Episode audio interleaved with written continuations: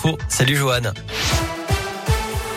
Salut Cyril, salut à tous. À la une, qui emmerde la vie de qui Les mots de Gabriel Attal, porte-parole du gouvernement suite aux propos polémiques d'Emmanuel Macron, le président de la République qui avait indiqué vouloir, je cite, emmerder les non-vaccinés jusqu'au bout à l'issue du Conseil des ministres tout à l'heure. Gabriel Attal a déclaré que ce sont les opposants au vaccin qui emmerdent la vie des autres et qui gâchent la vie des soignants. Fin de citation. Des propos qui, euh, comme ceux du chef de l'État, devraient être fustigés par l'opposition. Les débats sur le pass vaccinal ont d'ailleurs été stoppés la nuit dernière à l'Assemblée nationale.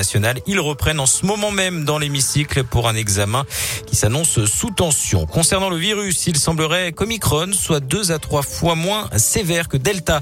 Selon le porte-parole du gouvernement, il provoquerait donc moins de cas graves que redoutés.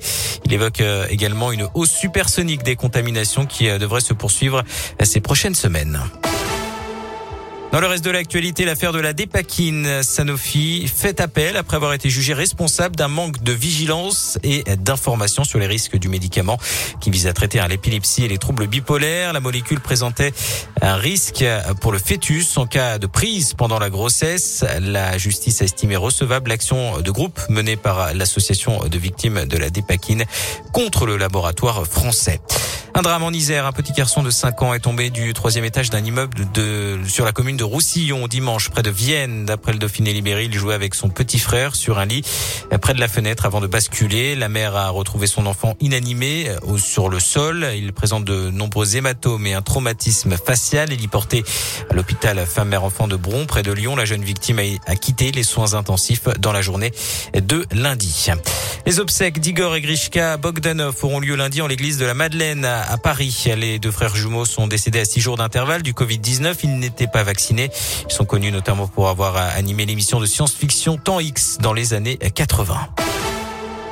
Du sport avec du cyclisme et la 80e édition du Paris-Nice qui passera bien par notre région. Le parcours a été dévoilé en fin de matinée avec une étape dans l'Allier entre Doméra et Montluçon le 9 mars et une autre dans la Loire le lendemain au départ de Saint-Just-Saint-Rambert avec des passages à Saint-Chamond et au col de la Croix de Chaubouret avant de rejoindre l'Ardèche.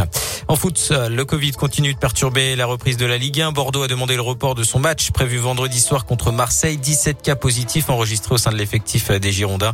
Rappelons que le match entre Angers et Saint-Etienne a lui déjà été euh, reporté. Saint-Etienne qui euh, devrait accueillir deux renforts. Hein. Les Angevins Paul Bernardoni et Sada Tube devraient être prêtés jusqu'à la fin de saison. Officialisation attendue dans les prochaines heures. Et puis on termine avec la météo. Alternance de nuages et d'éclaircies cet après-midi sur l'ensemble de la région. Comptez 5 degrés à Lyon et Mâcon, 4 pour euh, Clermont et Bourg-en-Bresse, 2 petits degrés à Saint-Etienne où des averses de neige sont annoncées en fin de journée. Pour demain, ce sera un, un temps gris à prévoir sur l'ensemble de la région. Merci Joanne.